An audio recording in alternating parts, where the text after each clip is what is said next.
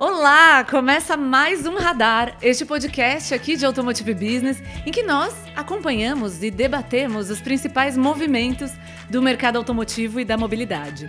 Eu sou Giovana Riato, editora-chefe da Automotive Business.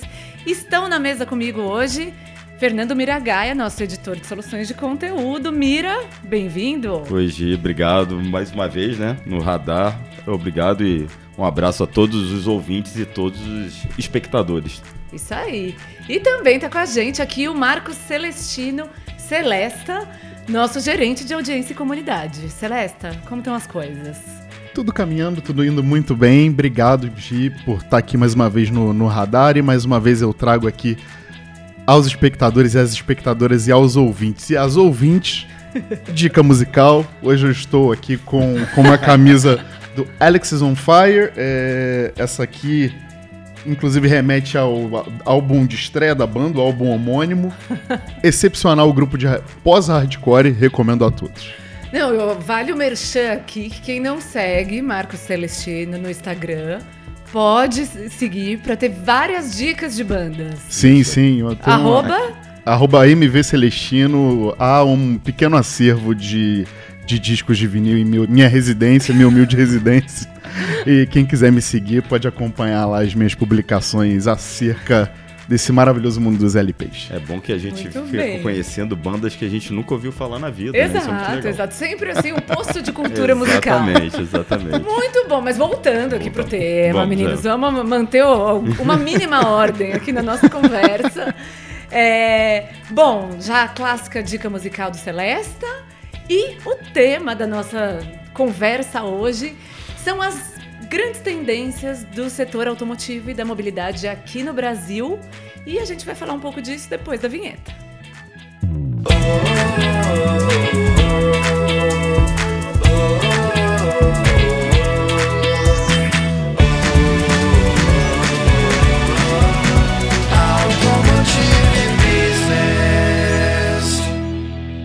Bom, e a gente puxou esse tema das tendências para o setor automotivo e da mobilidade, porque nos últimos dias nós tivemos uma imersão, literalmente, nesses assuntos, nas tendências do setor. Contando para nossa audiência, é, nós promovemos é, seis imersões de aquecimento, de esquenta aí para o ABX 23 nosso super evento, que todo mundo que está nos ouvindo, nos acompanhando, precisa estar tá lá com a gente, dia 20 de setembro. Então, já fica o convite para que vocês se inscrevam aí, é abx23.com.br. E de aquecimento para esse grande evento, que é o encontro, a reunião do ecossistema automotivo e da mobilidade, nós fizemos seis sessões com 100 lideranças, super lideranças e especialistas do nosso ecossistema para entender quais são as grandes tendências e construir um relatório que nós vamos apresentar no ABX 23. Então, você que vai no ABX vai ter a chance de ter, de conhecer o relatório, as conclusões em primeira mão. Mas aqui a gente está começando a trabalhar nesses assuntos e nós já vamos mergulhar um pouquinho, né, nas tendências, gente. Isso aí. Isso aí, Gia. Bom, acho que é, fizemos seis rodadas, né? Uhum, uhum. Foi super interessante. É, aquela coisa de co-criar, né? Colocar os executivos, executivas, todo mundo ali para para tirar o paletó e pôr a mão na massa e compartilhar o que está vivendo, o que tem é, acompanhado de tendência, que pulso tem sentido do mercado. E acho que a coisa mais óbvia que permeou todas as sessões que nós fizemos foram foi a descarbonização. Né? Exato. Né? É, foi, a gente fez uma provocação né, com os executivos, né? A gente é. deu uma provocada qual o grande é, qual a grande tendência do setor né, e qual o grande desafio para a sua empresa nesse, nesse, nesse futuro tão breve, né? Como brincou o nosso mestre de cerimônias lá, é amanhã, né? Então, é, nessa provocação, a descarbonização, claro, foi o tema que permeou todo. Acho que só uma mesa redonda que não foi o primeiro, assim, só uma, mas as Sim. outras seis rodadas ali praticamente falaram sobre descarbonização e os caminhos, né? principalmente os caminhos. O que achei interessante é que cada. Como a gente dividiu só para explicar para o ouvinte, para ouvinte, né, que é, cada dia e cada sessão da, das imersões tinha um público de executivos específicos, de, de cada segmento específico. Tinha frutista, tinha montadora, uhum. é, tinha tecnologia, então mobilidade, exato. É. Né, então né, é como os caminhos para descarbonização tinham diferenças muito interessantes e pontuais uhum. nesse sentido. Mas claro que todos passavam por carro elétrico e principalmente a infraestrutura de carga elétrica. Não sei se vocês perceberam isso, Sim. mas o todo o ecossistema que o carro elétrico vai implicar. Exato. Isso acho que só para a gente contextualizar um pouquinho mais também, né, a, a quem está nos ouvindo e nos assistindo, a gente usou uma metodologia, né, conduzida né, pelo nosso MC, no caso, que é o Walter Piratiani, né, que é da consultoria Piratiani, de Word Café, né, que no caso é, nada mais é do que realmente, como, como você falou, Neji, uma cocriação e muito similar a. Ele usou até uma, uma, um case interessante é muito similar a uma mesa de bar, né? De você sentar, conversar e, e, e chegar ali a um consenso ou a, a obter um insight interessante e, e, também chegar a alguma grande ideia, como por exemplo o EcoSport, né? Que foi desenhado no guardanapo, né? O projeto Amazon, enfim. Então acho que partindo, partindo daí, só para a gente contextualizar a quem está nos assistindo, nos ouvindo, é, de fato, acho que o drive realmente foi a eletrificação e o grande desafio né, em cima dessa questão de eletrificação é como você construir uma infraestrutura a curto médio prazo nesse país que é um país de dimensões continentais e, e aí também não sei se vocês notaram também justamente por isso em algumas conversas né não somente os elétricos é, serão uma solução uma tendência justamente por conta dessa, desse, da, da extensão do nosso país, do nosso território, é, outras tecnologias também serão tendências aqui no país, né? Isso também foi um debate, Sim. uma bola muito levantada nas mesas, né? Como tendência. Foi uma que falaram muito de, é, bateu-se muito na tecla do híbrido flex, né? Exato. Falou-se muito e falou-se muito em hidrogênio, em especial hidrogênio verde. Para pesados, inclusive. Para veículos pesados, que é uma coisa que a gente já via uma preocupação. E, e, e, só pegando o gancho aí no que você falou, essa questão do, do dessa preparação do terreno, né? É, meio que seguiu o discurso que a gente ouve muito as montadoras e a própria Fábia falar, que a gente não vai ter um tiro de. Bala de prata, bala de né? prata, né? É. Vão ter várias vários, vários modais, é, vários, várias opções de eletrificação, vários caminhos para essa eletrificação e para essa descarbonização, e, mas especialmente a, a, preocupação de muitos ali com o, o background, né? O, o, o, atrás, né? o que vem atrás. Né? Não, beleza, eu vou lançar o carro elétrico, mas e aí? Eu vou lançar um ônibus elétrico, eu tenho uma garagem, eu tenho uma linha, né? eu tenho Sim. uma concessão que eu faço, eu opero 100 ônibus e 10 linhas, como é que eu vou carregar esses caras? Sim. É. Né? Isso é, é frota, né? Completamente. É. Né? É, teve algumas coisas, né? Só colocando alguns highlights uhum. né? da, das discussões que surgiram lá.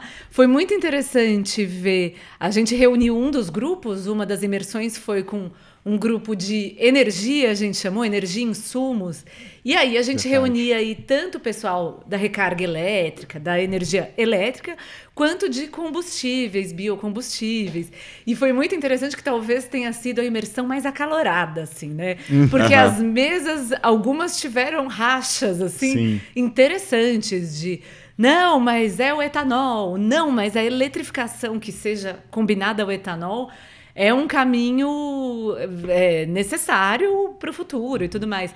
E aí foi curioso que surgiu, na hora das conclusões, a questão do sincretismo energético, né? Uhum. Achei ótima essa palavra. Foi é. muito bom esse termo, né? Que é de usar aí é, claro, isso, seja feita a ressalva, não nasceu ali. Uhum. Alguém trouxe, alguém que citou, que viu, que se inspirou, mas é muito interessante, né, de usar essa coisa tão brasileira, que a gente tem o sincretismo religioso e tudo mais, na, na parte tecnológica também, né? Sim. Porque, no fundo, é o, o que a gente tem visto de caminho das empresas. É, e, e, foi legal também, né, justamente nesse, nesse debate que foi mais acalorado, né? É, uma coisa que foi muito discutida foi como resolver também problemas acerca de distribuição, né? É, e aí, porque assim é uma discussão que você tem que ter com as empresas é uma discussão que você tem que ter com o poder público também.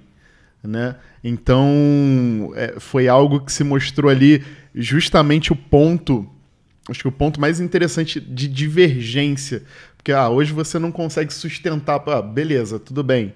É, foi um, um, exemplo utilizado à, mesa na, na, na imersão. É, tá tudo bem, eu tenho 15, eu tenho uma frota de 15, 20, 30 ônibus, eu tenho um apagão na cidade, que é algo recorrente, que acaba acontecendo de forma recorrente no nosso país. Como é que a gente faz? É. Né? É, lembraram muito dessa questão da distribuição Sim. de energia, que energia, é, geração de energia, o Brasil tá ok. O problema é a distribuição, é, é fazer essa, né? Você tem que construir uma infraestrutura de linhas de Isso. transmissão para fazer essa energia chegar em todos os lugares, até numa cidade mais distante que precisa ter uma frota de ônibus urbanos para é. atender a população.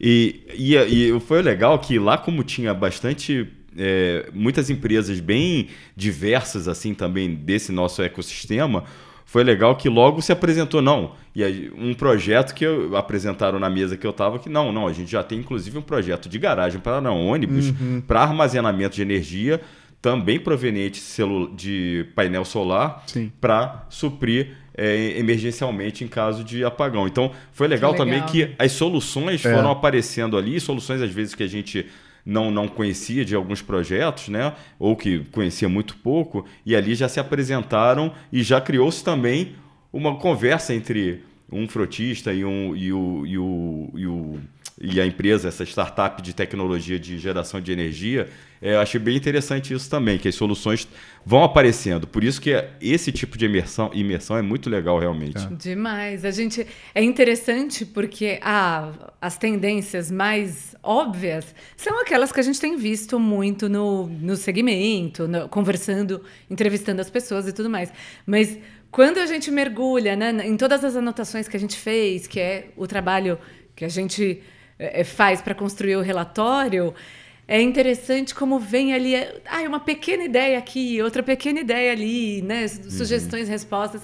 Então, é uma jornada muito legal. Sim. Uma coisa, um pouco na esteira da descarbonização, da eletrificação, é a, a tendência de sustentabilidade de forma geral e de economia circular que também apareceu bastante, né? Da mobilidade como um serviço. É, também. É. Também, que foi muito levantado também durante essas Car conversas. a service, né? É. Falaram muito isso em todas as mesas redondas de como o carro ele vai ser só um, um ele vai ser uma plataforma de serviços. Né? É de transformar o bem em serviço. Eles falaram muito exatamente, sobre isso. Exatamente, exatamente. E nessa pegada de mobilidade, né, o carro como um é, um player, não, não um player, mas um agente dentro dessa cadeia de mobilidade muito importante, que, claro, tem que amadurecer muito. A gente vive num país que tem um problema de, de modais de transporte público, principalmente muito deficitário. Que é uma bola mas, que foi levantada é, é, também. Exatamente, a gente vai chegar lá, é, sem querer dar é. spoiler, mas é, essa questão do carro como, como não bem, que a gente já observa há muito tempo, né? mas é, isso foi muito constante em todas as mesas, de que o carro não vai ser um bem. É claro que a gente sempre fala isso muito em grandes centros, né? principalmente eixo Rio, São Paulo, BH, Curitiba, Porto Alegre, né? Quando a gente vai para regiões mais remotas, isso ainda não é uma realidade, vai demorar. Assim, não, eu que brinco um pouquinho, a gente vive numa bolha, mas é uma bolha que a gente tem que considerar, porque é a bolha que vai impulsionar o resto dos outros ecossistemas Brasil afora. Mas eu achei interessante realmente essa coisa do carro sempre ser colocado, esquece a propriedade. É, essa geração não quer saber né? Não, não quer o carro, não quer um carro, ela quer usar o carro. Sim, né? quer o acesso. Quer né? o acesso. Uhum. E o carro tem que ser um ambiente é, que ele vá poder usufruir de outros serviços. Sim, então, um carro tem, conectado. Um carro conectado. A conectividade foi uma, uma buzzword também que surgiu de maneira frequente também na, nas conversas, né? Exato. É, é, conectividade, um carro onde você possa. É, isso acabou surgindo né, é, é, em algumas conversas, um carro no qual você possa, você tá ali como um passageiro, né, você está no habitáculo e você tem ali uma, uma tela, enfim, na qual você possa comprar algum tipo de serviço, adquirir algum tipo de serviço, você ter alguma coisa ali referente à gamificação, a você poder ter uma distração ali, jogar algum tipo de game, Sim. ou você assistir a algum tipo de, de, de de programa, de filme e afins. De fato, você ter ali um, um local, trabalhar também dentro do automóvel, né? Você ter uma facilitação. Sim. E aí a gente entra também numa questão que foi muito debatida como desafio, que é a nossa rede hoje, né? Para a gente ter esse tipo de, de conectividade, a gente precisa de uma rede 5G, 6G já está chegando robusta, aí, robusta, robusta, né? Sim. É, esse é um desafio, infraestrutura em geral, né? Isso. Surge É que- que- como. Que se assemelha ao da questão da energia, né? Exatamente. É, também, Tudo né? é- A gente vai para esse mesmo problema. E até, pensando em energia, num problema mais básico, que também apareceu na conversa, que é a questão do etanol, dos biocombustíveis, que tá, isso já está presente no país, então é uma solução que está aí, temos que usar, porque é baixo carbono e tal. Porém, tem regiões do Brasil onde não tem etanol na bomba de combustível, né? Então, é, tudo assim se interliga de certa forma em alguns pontos. Um aspecto é, que foi bem relevante, a- até pensando por um lado de soluções, né? Gostaria de, de puxar aqui duas, é, duas, dois pontinhos para a gente tratar, mas um deles é como as concessionárias, num, num cenário de mobilidade como serviço, a gente teve uma imersão específica de concessionárias. Então, sim. nós entramos naquela discussão de o que é uma concessionária quando a gente tem uma, uma presença muito maior de os serviços de mobilidade, não de propriedade do carro. Então, esse é um ponto que eu jogo aqui para a gente conversar.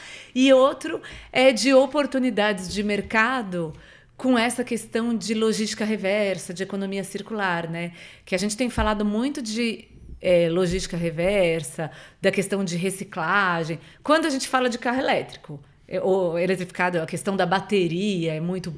Mas a gente tem uma frota de 40 milhões de veículos em circulação no Brasil que é, não era uma preocupação tão presente. Meu Deus, você vai comprar o carro, mas e a logística reversa de uma tonelada e meia que você vai né, é, demandar aí?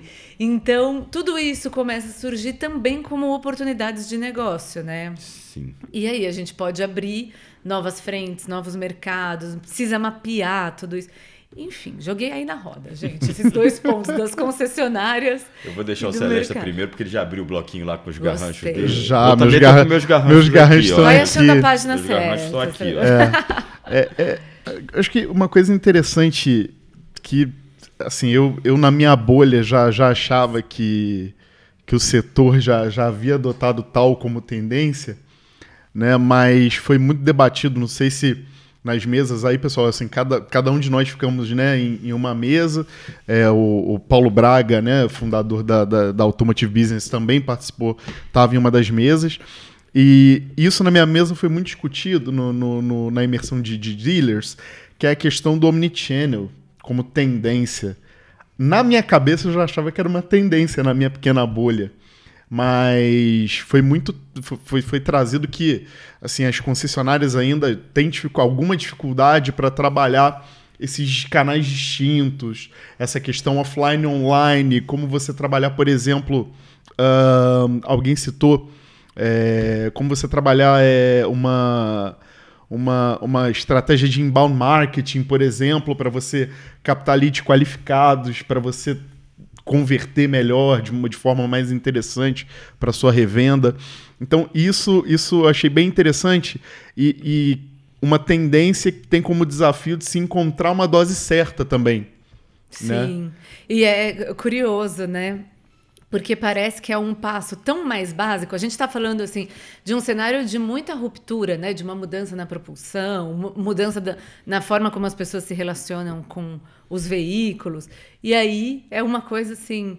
É, é, é muito pé no chão e uma questão que não está resolvida. Né? Interessante. É, é. Não sei se isso também apareceu assim para Sim, vocês. apareceu, apareceu. é, é, mas apareceu também é, a mudança, uma preocupação que eu vi dos dealers foi em relação a, a realmente mudar um pouquinho a cabeça do vendedor também e da própria loja. né? Isso- Educar o vendedor, isso É, também apareceu exatamente. muito. E você citou uma questão é, interessante de, de converter leads, né? É, e hoje tem tantas ferramentas é, para as lojas, não só concessionárias, aí eu coloco também as lojas de seminovos e, e carros novos, que é a questão de saber usar essas ferramentas digitais. Muitas usam erradamente. Uhum. Eu converso isso muito com. Já conversei isso muito com consultor de. Né, pessoal que dá consultoria para revendedores. E eles falam que os vendedores ainda estão esperando. Essa frase eu achei sensacional. O vendedor ainda está esperando o cliente na loja. É. E esse cliente ele não vai entrar, mas ele, quando ele entrar, ele vai entrar decidido. Então é uma outra, outra realidade. E, quando, e a gente já vai ter um outro é, cliente, que é o cliente que vai entrar decidido para um carro ou híbrido ou elétrico. Uhum. E para esse cara é outro tratamento. E aí vai ter o outro. É o cara que vai entrar na concessionária para alugar um carro, para assinar um carro ou para pegar um carro compartilhado que eu acredito, eu vejo no futuro muitas concessionárias sendo pontos de compartilhamento de carros. Assim, uhum. não sei se eu estou viajando, posso estar, mas eu já ouvi esse eh, eh, de outras especialistas essa tendência e eu acredito também que é uma, é, é uma tendência. Mas essa mudança do perfil do vendedor e do perfil da mentalidade de gestão da loja também é muito importante. Você tem é. que se preparar, não adianta. Sim, Sim. Essa, essa cultura de, de, aprendizagem realmente foi muito trazida né, nas discussões. Outro ponto também que, que, que foi muito interessante, é, que eu achei aqui nos meus garranchos, é, que foi, foi bem bastante discutido também nessa seara de, de, de dealers, é, foi a questão, por exemplo, partindo-se da, da eletrificação, é, você tem que capacitar, não, não somente né, educar, mas você tem que capacitar tecnicamente profissionais. Hoje você tem uma. Isso realmente não foi só na, na, na, na imersão de dealers, né? Isso se deu em, em, outras imersões também. Não existem atualmente profissionais suficientemente. É, na verdade, um número, né? Não existe quórum hoje de profissionais capazes de atuar, por exemplo, numa manutenção de veículo 100% elétrico. Né? As concessionárias também é, carecem de pontos de recarga, uhum. né? embora é, você sempre tenha uma montadora ou outra falando, não, nós estamos instalando pontos de postos de recarga é, rápidas aqui na, na, nas nossas revendas. Todavia, isso ainda também é, é, é um desafio.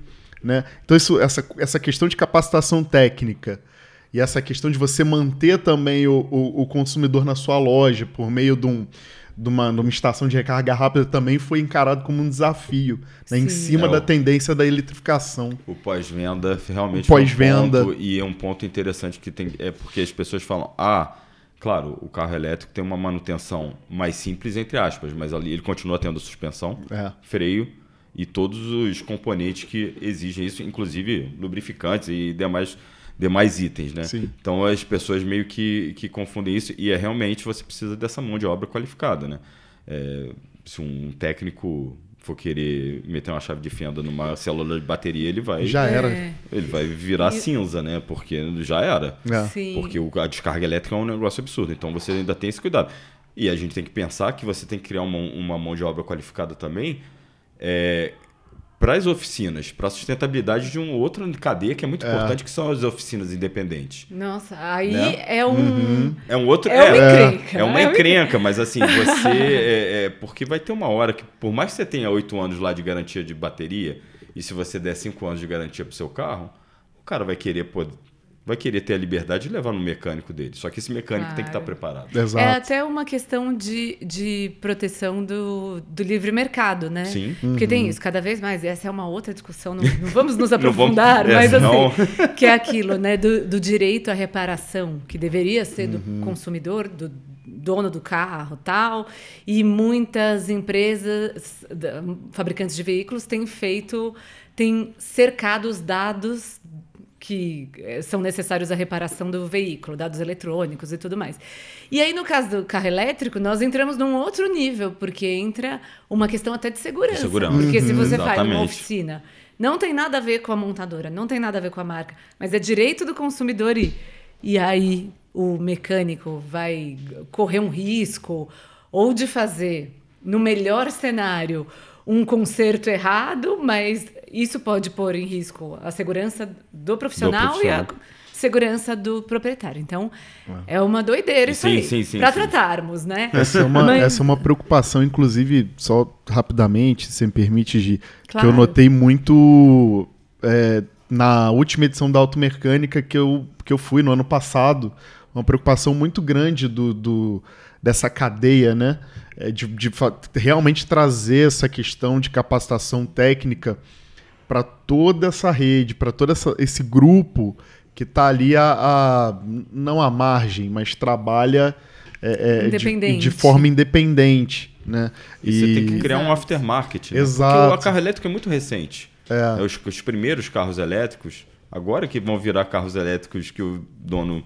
Ah, bateria. E quando a gente diz também 8 anos de bateria, não é que a bateria para de funcionar, é que ela não tem mais a capacidade total de armazenamento que ela tinha. Mas, enfim, os primeiros carros usados no Brasil, então, é mais. Nossa, né? Ainda vai chegar essa primeira leva de, de carros usados elétricos. E então, um desafio é como reciclar também. Exatamente. É. Que foi muito levantado. Voltamos também. a reciclar. Voltamos a reciclar. É, economia circular.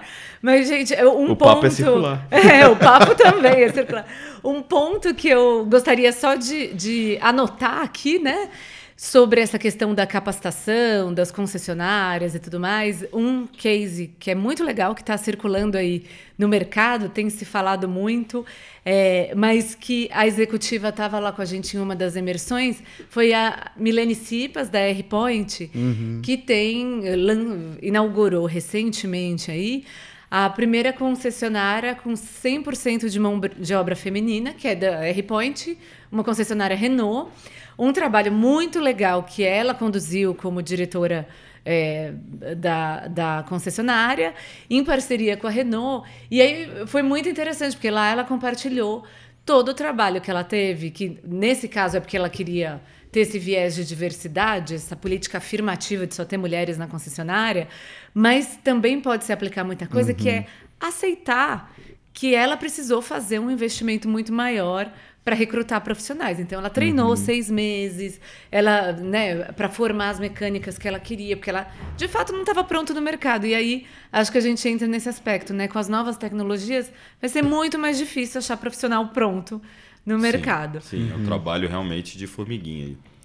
Bom, queria mudar de assunto um pouco para a gente ir fechando nossa conversa. Que a conversa vai se abrindo, né? é, né? A gente precisa é, ficar Esse é um perigo, esse é um perigo. É. Mas um aspecto que também permeou todas as discussões e tudo que a gente falou aqui até, que é a questão da regulamentação, né? Uhum. Tudo encosta aí. Então, toda hora. Aí eu vou aqui trazer uma análise muito pessoal, que é eu acho que é uma tendência dos profissionais do setor, do nosso setor automotivo, da mobilidade, sempre jogar para fora. Teve muita mesa que eu mediei. Bom, gente, vamos pensar em solução o governo tem que fazer isso, uhum. o governo tem que fazer aquilo. Governo... Não, mas solução agora, hoje. O que, que podemos fazer como setor, como empresas, como Sim. especialistas, profissionais? E aí tentava trazer o papo para terra, né? Mas então eu acho que tem essa tendência por ser um setor né, industrial, tal, de esperar muita coisa do governo, mas, no, no, outro lado, fazendo justiça, de fato, tem muita coisa de, que depende de regulamentação. Então, tudo esbarrava nisso, né? Você ia falar de sustentabilidade, descarbonização, Sim. infraestrutura, concessionárias, também tem a lei Ferrari, enfim, uhum. tudo vai para esse lugar, né? O que, que a gente pode trazer sobre isso? Por favor. É, daí eu, eu trazendo. Celeste trazendo mais uma vez com sua anotação em dia. Trazendo também aí uma, uma visão também pessoal, realmente, assim, a, a, a, o, o jogo do empurra funciona de tal maneira muito muito interessante. Que só, só desculpa te interromper claro, um vontade. que esse jogo de empurra não é só aqui no Brasil, não. Não, então, na Europa, isso na Europa também é empurra, acontece. empurra pior ainda, né? Nossa, é, na Europa é. tá bom de assistir. Na Europa tá, divertido, tá divertido, divertido. Como não é com a gente? E ele só tem o carro elétrico de é. caminho para descarbonizar, supostamente, então Sim. tá excelente. Na Europa, nos Estados Unidos, né, que é, que é na lá dos Estados Unidos ainda cada cada estado o da estado federação tem, tem sua regulação. É, é, tá bem divertido também, porque a gente tá olhando de fora, né? Então é tranquilo. Mas realmente esse jogo de empurra aconteceu de, de forma é, é latente. É, você, eu tentava também trazer, que nem você, assim, né? Principalmente, e aí tentava trazer um pouquinho devagar. Não, mas vocês, vocês não acham que a gente poderia trabalhar PPPs, por exemplo, parcerias público-privadas, nas quais as empresas também apresentassem soluções e trabalhassem de maneira é, de forma sinérgica com o governo para você construir uma solução à frente para enfrentar esses desafios que estão sendo colocados aqui à mesa? Não. Na, na, na escala piramidal, o governo sempre estava ali acima. Não que de fato o governo não esteja, né? Não ponto né, concordamos, né, não precisa acompanhar.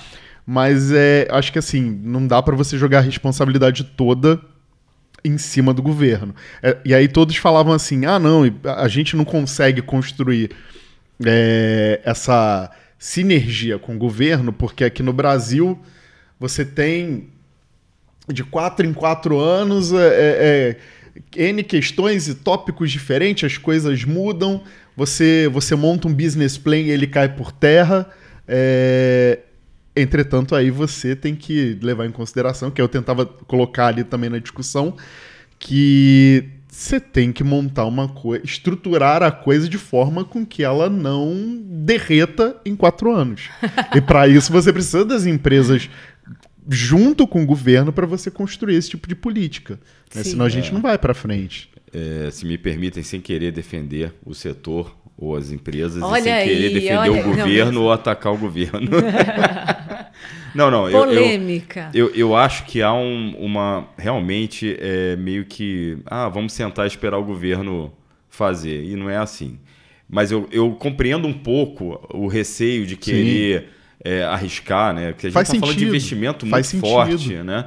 É, sem uma previsibilidade, que é a palavra que todo mundo usou lá também, né? Não falta é. previsibilidade. É, e eu, eu, eu acredito, realmente a gente precisa de um plano, uma, o, o governo precisa sinalizar, gente, vai ser isso e não vai mudar, entendeu? E aí os governantes também é, é cabe essa responsabilidade. Porém, é, também não dá para ficar parado esperando, né? O, seja qual governo for, tomar uma decisão, seja para eletrificação, seja para o que vai fazer com as baterias, seja o que vai fazer de infraestrutura elétrica. É, é, acho que tem que caminhar junto. E, e eu uhum. acho que uhum. falta aí, acho que falta uma união de todo o ecossistema automotivo. Não adianta cada um querer puxar, né, pegar a rua da direita, o outro ah, pegar é. a rua da esquerda e o outro ir pelo centro na rua, no na pista do centro pelo paralelepípedo, que aí não, ele aí realmente vai conseguir. E é. a gente vê muito pouca união. Sim. É, um, um, nesse quando é essa hora de regulação de sentar, sentar e vamos não governo vamos o que, que a gente pode fazer Pega o sistemista também. Né? Uhum. Você tem que pensar no seu, na cadeia toda. Exato. Vamos lá, faz um, faz um pacotão junto que, que eu acho que aí vai dar certo. Não adianta, só que e, eu acho que essa união não existe. E, pegando por aí, é, é, essa, esse termo é, foi aplicado nas imersões e, e, de maneira muito, muito interessante. É, agora não me recordo, infelizmente, quem trouxe, mas a gente vai trazer no relatório, né? As pessoas vão vão estar tá lá os nomes dos colaboradores, né? De quem criou esse relatório, é, de, de montar-se um, de criar-se um sandbox, de aplicar-se um sandbox regulatório, que isso já acontece em outros setores, né?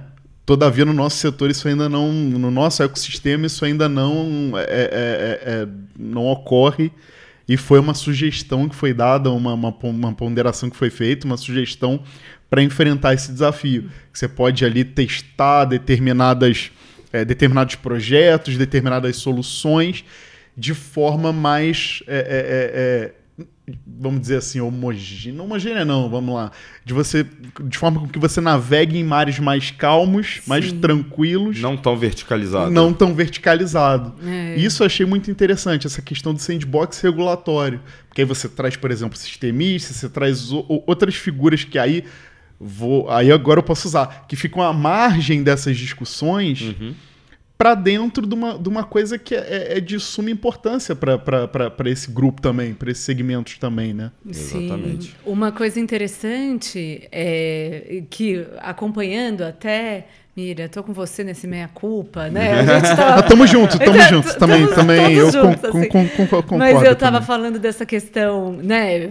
Que tem uma tendência do setor em esperar muito e tal. Uhum. Mas é curioso, porque nós conseguimos reunir lá 100 lideranças, pessoas muito de alta gestão. Então, tivemos presidentes, vice-presidentes de empresas, alguma, algumas pessoas, executivos, executivas de diretoria, enfim, né? Mas um nível muito alto que eu acho que também é, tem essa alta responsabilidade, né? De fechar o resultado, de entregar ali, às vezes de responder a matriz. E, de fato, as questões regulatórias são muito complicadas. É, como a gente falou muito bem, não só no Brasil, uhum. mas pelo fato do Brasil ter é, questões peculiares, né? O etanol, né? Uma, uma série de coisas aí. Sim. E aí eu fico imaginando quão difícil é você se alinhar com a matriz, com é, visões internacionais. É de fato muito complicado. Desafio mesmo. Então, faz sentido. Bom, gente, mas eu acho que a gente precisa encerrar, porque esse é só o spoiler, né? É, do nosso é, relatório. Exatamente, não vamos entregar tudo, né? Exato. O ouro vem no dia 20 de setembro, no ABX 23, Automotive Business Experience. Então, deixa, vamos deixar no ar. E também fica o nosso trabalho aí de gerir a quantidade de informações que a gente recebeu em seis sessões Sim. com essa galera que está com a mão na massa, que tem que são pessoas assim. Insight de altíssimo nível, né? É, assim, altíssimo nível. Maravilhoso. Então maravilhoso, também é uma baita responsabilidade aqui pra gente. Então, fica o nosso compromisso de trabalhar com muita dedicação em um relatório sensacional para o mercado que vai estar disponível é, para nossa audiência e de apresentar tudo isso em primeira mão no ABX 23.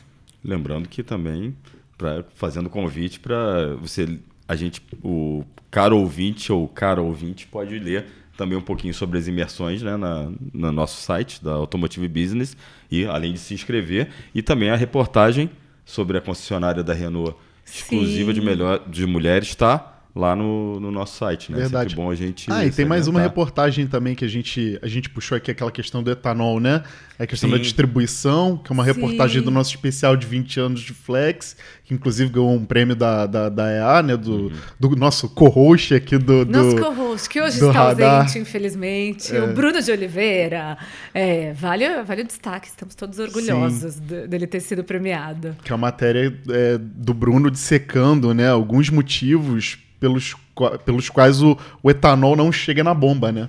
Exato, sensacional, né? Porque o consumidor brasileiro não usa mais o etanol, porque ah, é muito bom, tem um, um, impacto no ciclo de carbono muito menor, mas no fim das contas, por mais que se venda veículos flex, isso não quer dizer que a gente use mais etanol.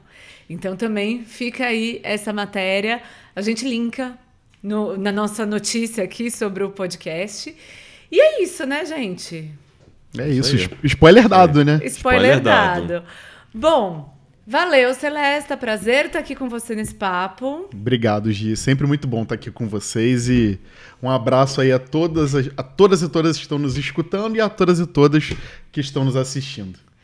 E Mira, também com dor no coração, me despeço, porque você vai voltar para o Rio depois dessa gravação. Já estou com saudade. Obrigada. Não, obrigado você, Gi, pelo convite. Adoro participar sempre do Radar.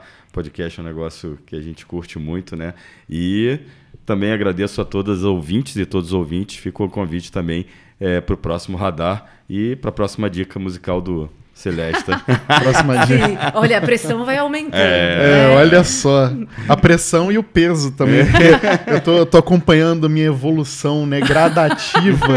Ah, não, para. No não. processo de engorda conforme só... os radares vão. A gente só fica mais bonitos a cada edição. Exato. E eu espero que a audiência nos apoie nessa, sem esse hate. Não. esse. É... A cutis melhora. A tudo... cutis melhora, tudo melhora. Tudo melhora. Né, Exatamente, isso aí. Muito muito bom. É, queridos, obrigada. Obrigado, obrigada, nossa audiência, pessoal. Um grande abraço, um grande beijo. Espero vocês no próximo Radar. Até lá. O Radar é uma produção de Automotive Business. Eu sou Giovana Reato. Eu sou Fernando Miragaia. Eu sou Marcos Celestino. A edição é do Marcos Ambroselli, direção de arte do Luiz Prado e a trilha sonora do Chibruski Guilherme Schildberg. Até o próximo.